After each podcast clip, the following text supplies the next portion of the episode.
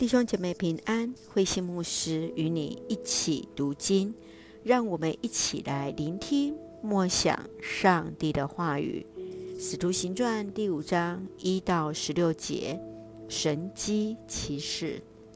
使徒行传第五章开始，初代教会弟兄姐妹开始变卖家产，彼此分享过团契的生活。在第一节到第十一节。特别提起一对夫妇亚拿尼亚和撒非拉，他们变卖自己部分的田产，奉献其中部分的金钱，却是告诉使徒是全部的奉献。结果夫妇前后都过世了。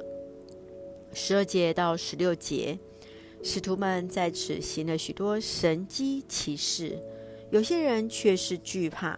这正是呼应了从第二章开始，人们对使徒领受圣灵后所行的神迹奇事的同时，是又惊喜又不敢靠近。让我们一起来看这段经文与默想，请我们一起来看第五章第三节。彼得对他说：“亚拿尼亚，为什么让撒旦控制了你的心，使你欺骗圣灵？”当使徒在行各样神迹奇事，吸引了许多人一同进入凡事分享的团契生活之中。一个名为耶和华上帝有怜悯的亚拿尼亚，和意思是美丽的撒非拉，也想得到群体的一个认同。他们捐出所得，却是遭到彼得的指责。他们的错误不是没有捐出所得的款项的全部，乃是因为欺骗了圣灵。上帝对他们的惩罚再次让信徒们战战兢兢，因为他们再次看见公义的上帝真真实实的在他们当中知晓万事。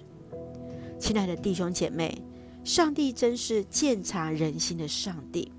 你从这事件当中对自我的提醒以及信仰反省是什么呢？求主帮助我们彼此勉励，彼此警醒，在上帝的面前真实无畏，能够坦然无惧站立在神的面前。让我们一起用第五章第十二节作为我们的金句：使徒们在民间行了许多神迹奇事。所有信徒都同心合意的在所罗门廊下聚集，愿主来恩待我们，赐福我们，在今天我们当中，无论是在教会，在我们的家庭，在我们所踏出的每一步，都能够让人看见神在我们当中。